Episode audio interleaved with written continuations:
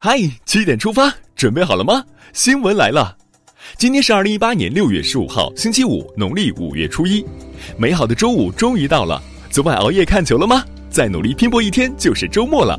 大家早安，我是主播迎波。世界杯开幕了，大家相约看球，别忘了先留意天气。近日，我国强对流天气主要出现在东北一带，辽宁局地有暴雨。而目光转向南方，我国华南地区的龙舟水尚未结束，西南地区仍维持多雨格局，短时强降雨易造成城市内涝，公众外出需谨慎慢行。尤其要提醒大家，雷电天气下需关好门窗，在室外不要在树下避雨。在度过了上合青岛峰会忙碌的两个日夜之后，习近平总书记开始在山东考察。六月十二日至十四日，习近平先后来到青岛、威海、烟台、济南等地，深入科研院所、社区、党性教育基地、企业、农村，考察党的十九大精神贯彻落实和经济社会发展情况。习近平在山东考察时强调，切实把新发展理念落到实处，不断取得高质量发展新成就。不断增强经济社会发展创新力，更好满足人民日益增长的美好生活需要。昨天回到北京的国家主席习近平在人民大会堂会见美国国务卿蓬佩奥。习近平指出，中美合作可以办成有利于两国和世界的大事，希望双方团队按照我同特朗普总统北京会晤达成的共识，加强沟通，增进互信，管控分歧，扩大合作。推动中美关系沿着正确轨道向前发展，更好造福两国人民和世界各国人民。另外，习近平还致信祝贺中国福利会成立八十周年。说到中国公民出入境，公安部门很可靠。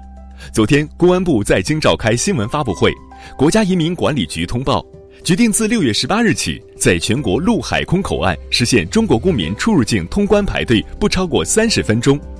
解决了排长队问题，咱老百姓受益不小，点赞。再来看看端午节的放心事儿。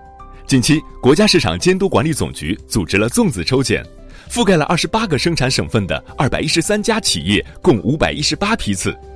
结果是被抽检样品所检项目全部合格。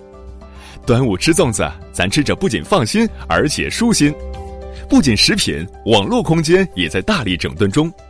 国家新闻出版署和全国扫黄打非办公室联合部署，各地从五月至八月组织开展二零一八年网络文学专项整治行动，关闭四百余家境内外违法违规文学网站。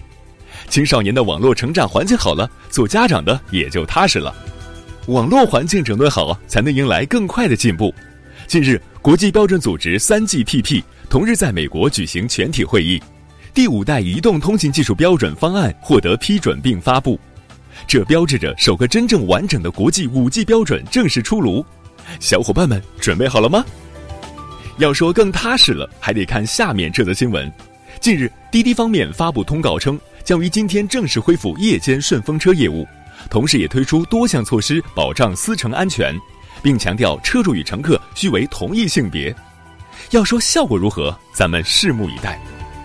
其实今天还是一个特殊的日子。二零一八年六月十五日，适逢人民日报创刊七十周年，在这里送上最诚挚的祝福。看完了国内，我们再来看看国际新闻。二零一八年世界杯足球赛揭幕战，东道主俄罗斯队五比零战胜了沙特阿拉伯队，取得了开门红。球迷朋友们有没有猜中这个比分呢？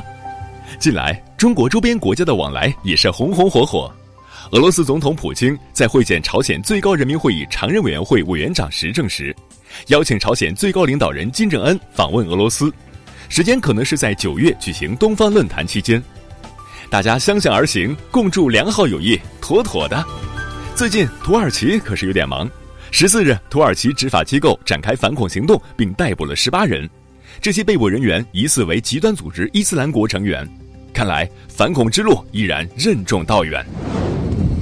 六月十日下午。上海合作组织青岛峰会圆满完成各项议程，在青岛落下帷幕。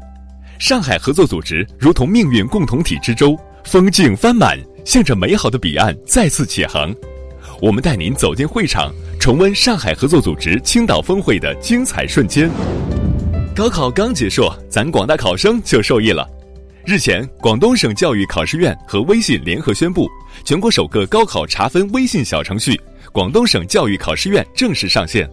广东考生实现了预约查分、了解学校录取情况等需求，高考分数能预约查询了，赶紧试一下吧。二零一八年你的工资上调了吗？如果还没，可以把这个数据发给单位领导看看。